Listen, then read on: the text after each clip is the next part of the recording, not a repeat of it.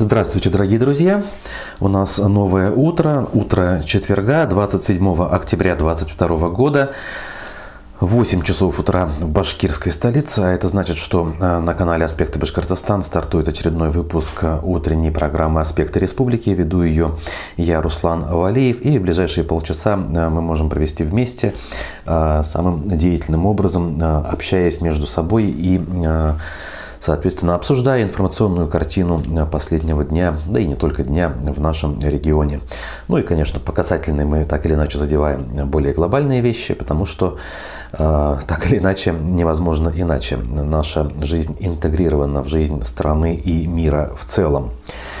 Наши трансляции уже идут в YouTube, ВКонтакте, в Одноклассниках.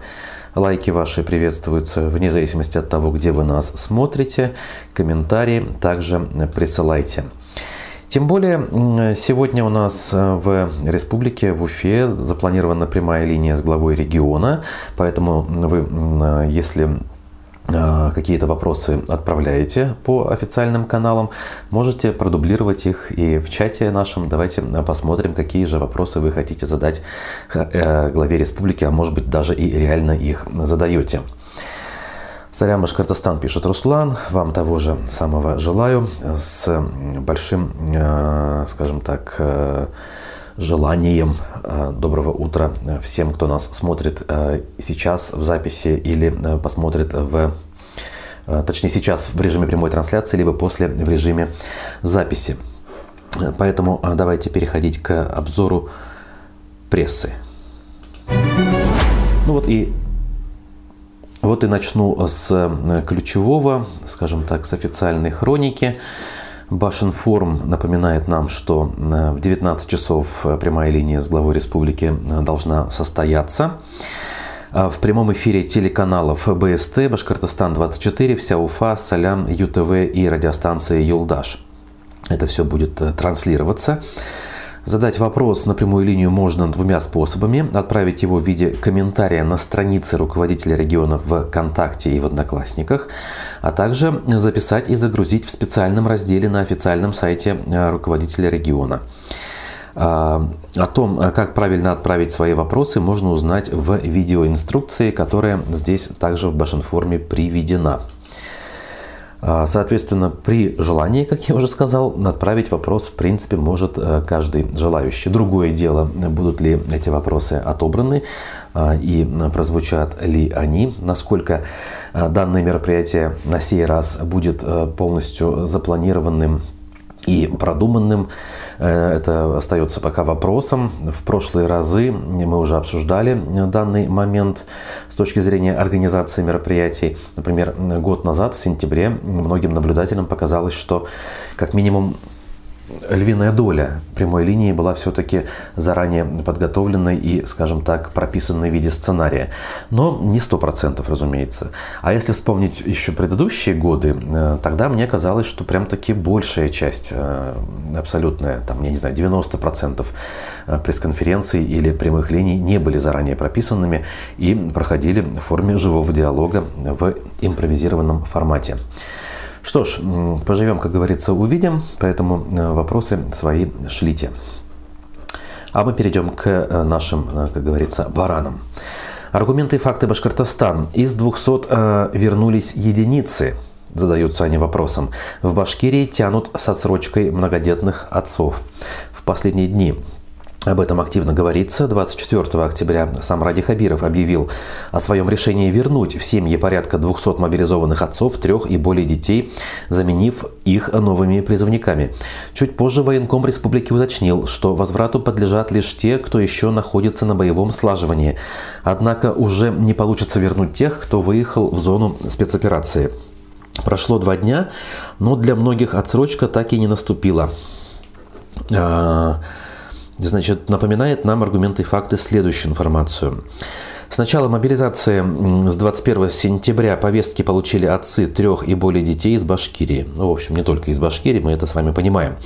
Все они были отправлены на боевое слаживание в разные регионы России. 19 октября депутаты Госдумы предложили дать отсрочку многодетным отцам и вернуть их в семьи. Однако в Башкирии этот процесс затягивается. Э, это вызвало шквал обращений жен мобилизованных к главе республики. Военкоматы также и в военную прокуратуру они обращаются отличаются. Например, 25 сентября жительница Кушнаренского, Кушнаренковского района, мать троих детей Алина Ахмедшина проводила своего мужа Зинфира. Он был отправлен в боевое слаживание в город Вольск Саратовской области. Куда он попал дальше, вопрос все еще решается. Далее цитата. «Мы многодетная семья, у нас трое маленьких детей, 6 месяцев, 5 и 7 лет и больная мама, рассказала женщина изданию. Старшая дочь в этом году пошла в первый класс. В деревне нет ни школы, ни детсада. Ребенок ездит учиться за 15 километров от дома. Ее надо провожать и встречать. Одна я со всем этим справиться не в силах. Чтобы вернуть мужей домой, мы неоднократно писали во все инстанции, обращались к главе республики, а также в приемную президента России. Военная часть в Вольске была готова отправить супругу домой, даже говорят, замены никакой там не нужно. Но Баш военком своих указаний и официального разрешения не дает. По словам Алины, 24 октября ей позвонили из военкомата района и обрадовали, сказав, что завтра-послезавтра муж обязательно приедет домой. Но уже на следующий день группе женщин, съездивших туда на прием, объяснили, что нужен официальный документ от башкирского военкомата. На звонки по предложенным женщинам телефонам в итоге никто не отвечает. И э, буквально вчера еще одна многодетная мать, Алена Ахмаева отправилась сама в воинскую часть э, Вольска. Их заранее предупредили, что нужен документ, но от намерения лично поговорить с начальством женщины не отказались. Удалось ли им чего-то добиться на момент публикации, узнать изданию не удалось. Тем временем стало известно, что двое из тех, кто находился на слаживании вместе с Зенфиром, уже отправлены в зону боевых действий. Ни много ни мало. В общем, слов сказано много, а до дела пока, как мы видим, не доходит. И все остается лишь на бумаге, либо на словах, как э, частенько это бывает. И даже в обычной жизни, а не только в ходе так называемой спецоперации или не войны, как говорят некоторые эксперты. Тем временем республика оказалась в ленте информационных агентств э, вот по какому поводу. Протеерей Виктор Иванов из Башкирии использовал похоронные мешки для крещения военных в Запорожье. Э, он об этом сам рассказал на собственной странице во ВКонтакте. По его словам, э, военные обратились к нему с просьбой о совершении таинства э, крещения, но таза для купели в окопах не нашлось. Тогда протеерей э, предложил использовать черные полиэтиленовые мешки, которые предназначены для транспортировки тел погибших.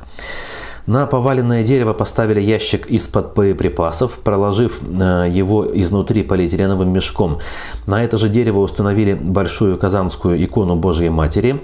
Для ног принесли картонную коробку, которую также проложили мешком. Цитата. Да, все понимают, где находятся и что может произойти, поэтому относятся к этому как к данности, к реальности, где атрибутика смерти не вводит людей в ступор. К слову сказать, был в этом крещении свой символизм, написал священник. В крещении человек умирает для греха, и они крестились в похоронных пакетах. Рождается новый человек, воин Христов. А они руки опускали в ящик из-под боеприпасов – благодать Божия для христиан, как боеприпасы для солдат. Вот это вот полная цитата. В общем, прочитайте, у нас на аспектах приводится соответствующая новость. И, в общем, выводы э, делайте сами. Иванов, в общем, так это все комментирует. Надо сказать, что он также в состав э, СПЧ входит э, нынешнего и в последнее время э, очень активен в, по направлению Донбасса. Регулярно там бывает, участвует в конвоях и так далее. Тем временем и другие у нас же вещи происходят. Э, например, вот на аспектах значит, есть следующая публикация. Но прежде чем... Да, вот Руслан нам пишет, видимо, по предыдущей новости. Жуть. Э, да, наверное, тут, в общем, коротко можно это все оценить, буквально одним словом, как Руслан это и сделал. А я дальше двигаюсь. Прокурор Башкирии объявил министру строительства и архитектуры предостережение о недопустимости срыва строительства нового корпуса кардиологического центра. Э, у нас кардиоцентр уже несколько лет строится. В какое-то время работы шли очень активно. И главврач кардиоцентра э, Ирина Николаева у нас бывала в эфирах и всякий раз рассказывала, что все нормально. Но вот в последнее время э, ситуация все-таки затормозилась. И прокуратура вот сообщает, что прокурор на эту тему, скажем так, решил меры реагирования осуществить. В ходе проверки было установлено, что здание строится с отступлением от производственного графика. Эффективность выполнения строительно-монтажных работ является низкой. Площадка не укомплектована рабочими бригадами, отделка помещений проведена некачественно. Кроме этого, прокуратура Кировского района Уфы возбудила в отношении руководителей Управления капитального строительства и компании Су-10 производство по делам об административном правонарушении о нарушении сроков исполнения контракта. То есть здесь ни слова нет о том, что, возможно, есть проблемы с финансированием. А, по данным прокуратуры, виноваты лишь конкретные э, должностные лица из, э, по сути, правительства и из строительной компании, из-за чего работы затормозились. Поглядим, удастся ли все-таки в обозримом будущем закончить данный объект. Он очень нужен жителям республики. Здесь, как говорится, ничего не попишешь. Предупредительный список Банка России в 2022 году пополнили 15 компаний из Башкортостана. О чем речь? Количество финансовых организаций из республики, именно финансовых, в работе которых выявлены признаки нелегальной деятельности, увеличилось до 45 из них вот 15 новых. В основном это так называемые черные кредиторы, которые занимаются незаконной выдачей займов. Также в их числе э, микрокредитные компании и ломбарды, которые не состоят в реестрах Банка России, но оказывают финансовые услуги. Есть и комиссионные магазины, которые выдают займы под залог имущества, не имея на то прав. Э, цитата из сообщения ЦБ. Черные кредиторы, как правило, выдают средства под завышенные проценты. А, об этом сказал конкретно замуправляющего Нацбанком по Башкортостану Наиль Габидуллин. Между тем, а, предельная величина займа в легальных микрофинансовых организациях ограничена законом, и долг клиента не может превышать сумму займа более чем в полтора раза. К тому же недобросовестные компании нередко работают в паре с черными коллекторами и используют незаконные методы возврата задолженности. А обращаясь к услугам э, псевдоломбардов, люди рискуют остаться без заложенного имущества, которое мошенники могут в любой момент продать. Полный список соответствующих э, компаний опубликован э, по ссылке на сайте Банка России, и желающие могут с ним, соответственно, ознакомиться. Тем временем очередная у нас вполне ожидаемая, но печальная все-таки новость вокруг э, большого спорта. Главный тренер, тренер футбольного клуба Уфа Денис Попов покинул клуб. Э, к сожалению, такова ситуация, что мы уже даже и запомнить зачастую не успеваем фамилию и имя главного тренера. Так вот, э, Попов возглавил Уфу совсем недавно, в августе месяце. Под его руководством команда провела 11 официальных матчей, в которых одержала всего 3 победы. Три раза сыграла в ничью и потерпела 5 поражений. На прощание Попов поблагодарил клуб, команду и болельщиков. Э, пожелал также, чтобы команда не опустила руки в сложной ситуации. А, ранее все сотрудники клуба, включая футболистов, получили уведомление о сокращении с 19 декабря 2022 года. А, позже стало известно, что Башкортостан вошел в состав учредителей клуба, а, чего раньше не было. Ну и теперь вроде как должен напрямую поддерживать футбольный клуб Уфа. Ближайший матч у нас в рамках Кубка России состоится э, значит, 1-16 финала на домашнем стадионе «Нефтяник». 2 ноября 14.00 команда встречается с «Динамо» из Барянска. Болельщики могут, э, скажем так, запланировать посещение. Ну и не только посещение, но и просмотр соответствующего проекта. Ведь у нас на канале есть футбольный клуб с замечательной ведущей Ксенией Малковой. И сегодня в 14 часов очередной выпуск данного проекта. Не пропустите, анонсы и ссылки уже опубликованы. Тем временем эм, в мэрии Уфы создана служба техобеспечения для подготовки объектов к 450-летию Уфы очередная рабочая группа, очередной оперативный штаб, как мы обычно говорим, да.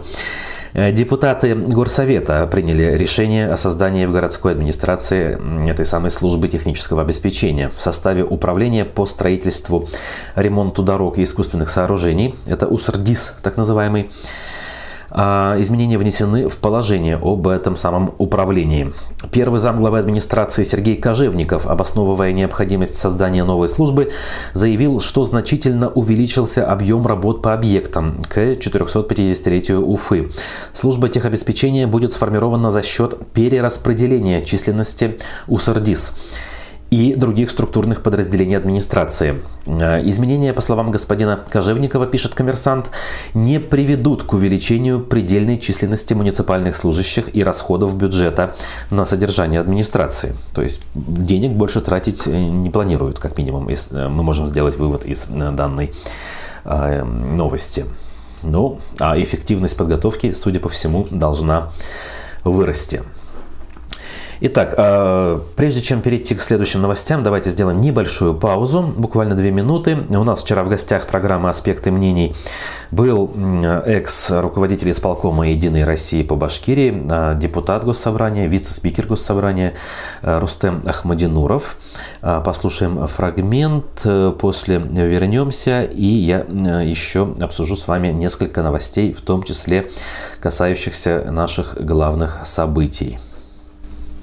Издание «Медуза», признанное иноагентом, публиковало статью и сообщило, что в вузах появится новый предмет, где будут изучать российскую идеологию. Ее суть в Кремле описали так. Запад загнивает, а у нас большое будущее. И якобы в ближайшее время появится официальная идеологическая дисциплина, аналог научного коммунизма, который изучали когда-то в советское время. Вы как считаете, это правда? Все к этому идет? Я не слышал о такой инициативе. А вообще, те учебники, которые находились в школах Украины, они, конечно, рисуют вообще, особенно нашу историю, очень превратно. То если говорить о каком-то все-таки обосновании, ну, допустим, истории новейшего времени, а мы должны какую-то иметь идеологему или какое-то объяснение, как, что это происходит. Будет ли это какой-то отдельный предмет, я не знаю, но в разделе истории новейшего времени мы должны объяснять подрастающему поколению, что происходит. С моей точки зрения, сегодня ситуация, которая происходит, она действительно приводит к ухудшению экономической ситуации не только на Украине, не только в России, но и в странах э, западных демократий, где двузначная инфляция увеличилась э, там в два три раза траты населения на содержание коммунальных услуг. И то, что это идет всем во вред, в этом, мне кажется, убеждены все. Поэтому будем надеяться, что... Запад загнивает все-таки. Да, нет, мне, мне кажется, что это влияет на общую ситуацию, как я уже сказал, везде. Не могу не процитировать по этому поводу свежий пост Аббаса Галямова. Это бывший чиновник из правительства Башкирии, вы его знаете. Смысл этой инициативы вовсе не в том, чтобы промыть мозги молодежи, я цитирую. «А с этим даже не справилась советская идеология. Главная задача продемонстрировать, что режим отступать не собирается. Он активен и шевелится. Что вы можете сказать по этому поводу? Если мы говорим про режим... Российскую власть, видимо, называют таким а, образом. Если говорить о российской власти, то, мне кажется, она вполне работоспособна. Это демонстрирует и президент страны, и управленческая команда Ради Хабирова. Здесь в чем прав, может быть, Аббас в том, что нам действительно нужно обосновывать, что происходит и ради чего ведется сегодняшняя борьба. Борьба борьба ведется не просто теперь за жителей Донбасса, а борьба происходит, вот те слова, которые говорил Сергей Киренко, за суверенитет России в целом. И сегодня мы должны понимать, что в этой борьбе нельзя проиграть, потому что если мы здесь не победим, то фактически станет вопрос по суверенитету в целом страны. А поэтому, еще раз подчеркиваю, идеологическое обоснование, оно необходимо. Вице-спикер Госсобрания Курултая Башкортостана Рустем Ахмадинуров был гостем программы «Аспекты мнений» вчера. Сегодня в 15 часов очередной выпуск данного э, проекта, данной программы. У нас в гостях политолог Николай Евдокимов.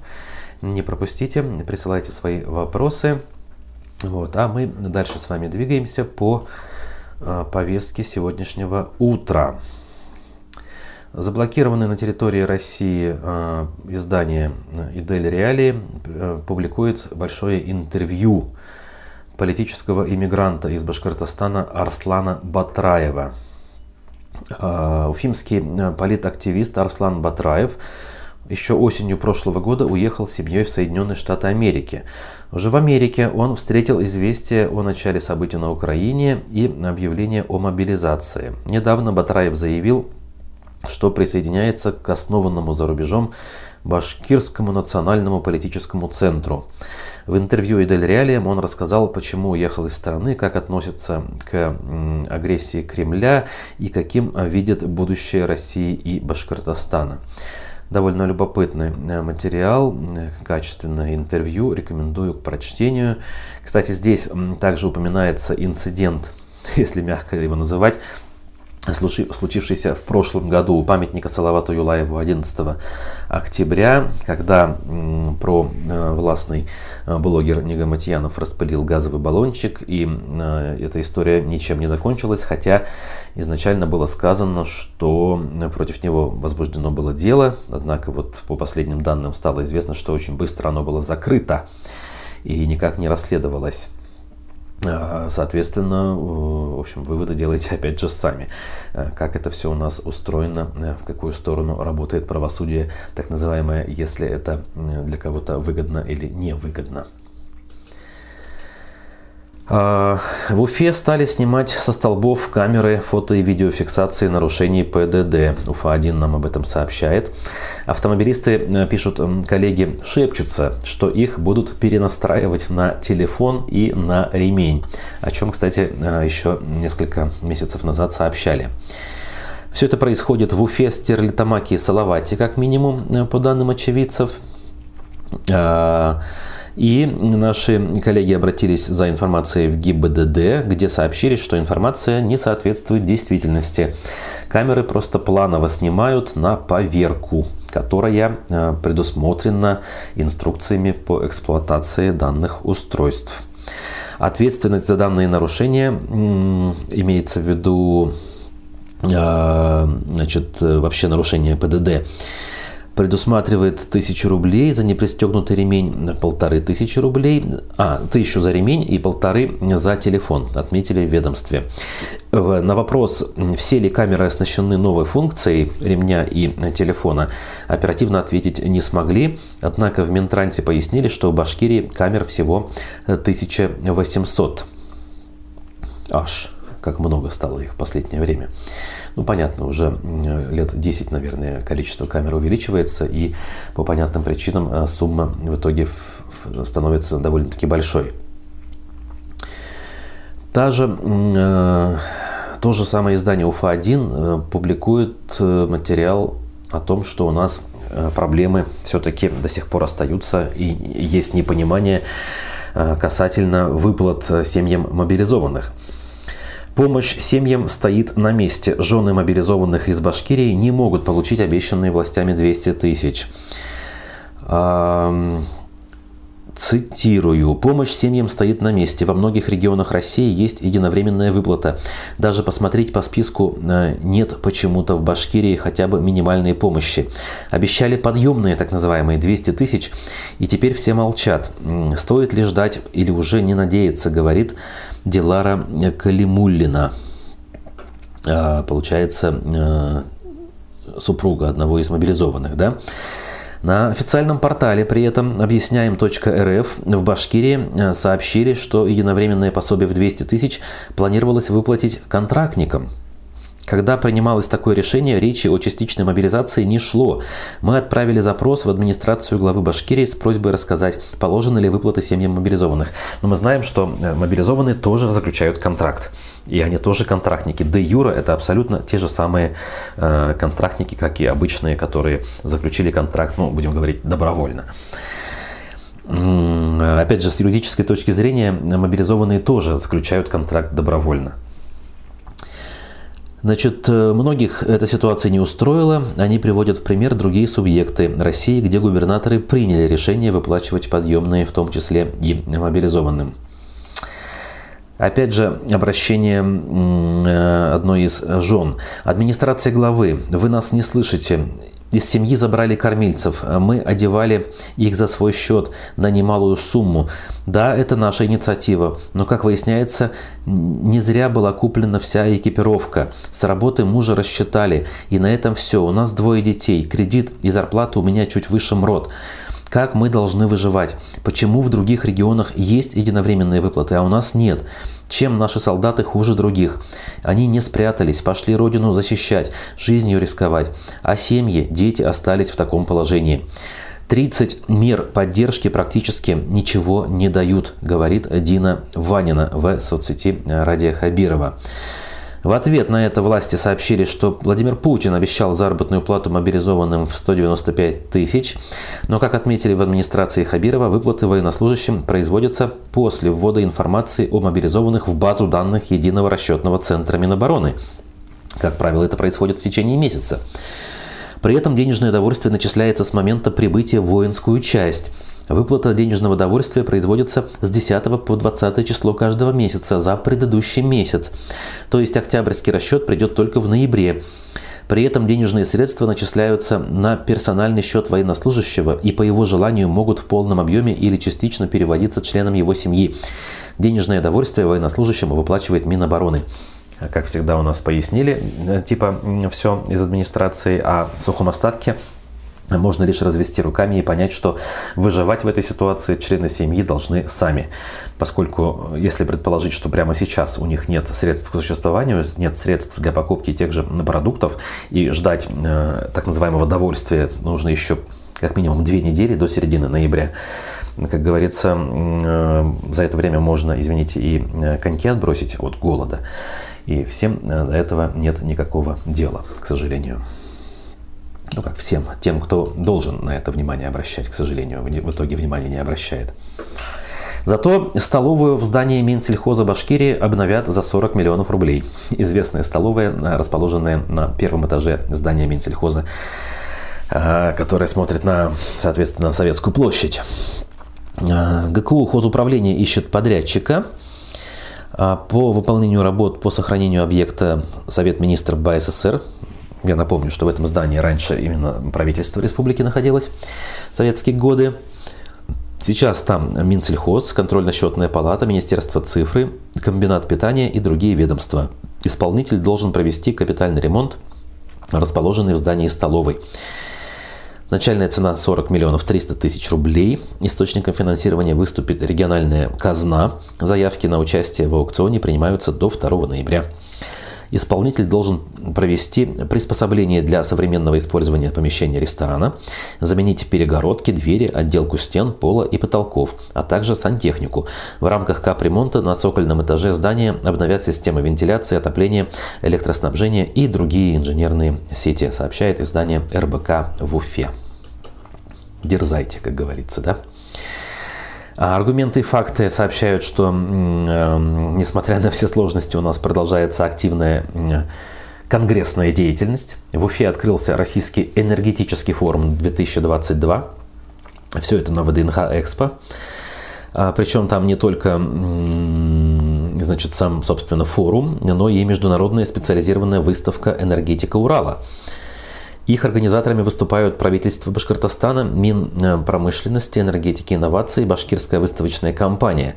Мероприятие проходит при поддержке Министерства энергетики России и Министерства промышленности и торговли также России. Спонсор генеральный Башкирэнерго, БЭСК, а, в общем, все очень круто. Церемония открытия э, началась с ввода в эксплуатацию второй цепи э, в высоковольтной линии 110 киловольт, питающей подстанцию Алексеевка в районе. В торжественном мероприятии приняли участие премьер-министр Андрей Назаров и гендиректор БЭСК Сергей Гурин – Основной частью деловой программы стало пленарное заседание развития электроэнергетической инфраструктуры в условиях э, внешних вызовов. В общем, планы, э, как говорится, наполеоновские или планов Громанье. Поэтому, кому важно, можете посетить и полюбоваться. Медиакурсеть продолжает, э, скажем, цепь своих расследований. На сей раз они публикуют топ богатых республики Башкортостан – прям такие, э, знаете ли, такой вот в стиле Forbes рейтинг приведен из 100 да, 100 человек буквально здесь э, рейтинг состоит. И в нем довольно много интересных и любопытных фамилий. Указана сумма активов, сумма доходов, имущества. Прям таки некоторые вещи очень любопытны. Ну, надо сказать, что на первом месте по данным издание у нас в республике э, Радик Султанов э, с суммой активов более 29 миллиардов рублей. А, и э, он имеет отношение к таким компаниям, как Искош, Березка, Алмат, компания РИА – тут э, различные значит, люди приводятся, я уж э, зачитывать час не буду, скажу лишь, если любопытно, посмотрите. Вот наверняка из этого списка, если и не знаете лично, то слышали об этих людях, можно какие-то вещи сопоставить и сделать э, выводы для себя, как это все у нас устроено. Опять же, это все лишь те данные, которые находятся, по сути дела, в открытых источниках и не являются тайной за семью печатями. То есть, условно говоря, коррупционеров, которые владеют активами не совсем законно, в этом списке наверняка вы не найдете. Итак, а, будем постепенно заканчивать нашу утреннюю встречу. Скажу еще раз, что в 14 часов футбольный клуб с Ксенией Малковой, в 15 часов программа «Аспекты мнений» с политологом Николаем Евдокимовым. Текущие новости в режиме нон-стоп у нас на сайте и в телеграм-канале. Разумеется, во всех э, наших соцсетях тоже. Зовут меня Руслан Валиев. Увидимся в эфире в ближайшее время. Хорошего дня, берегите себя и до свидания.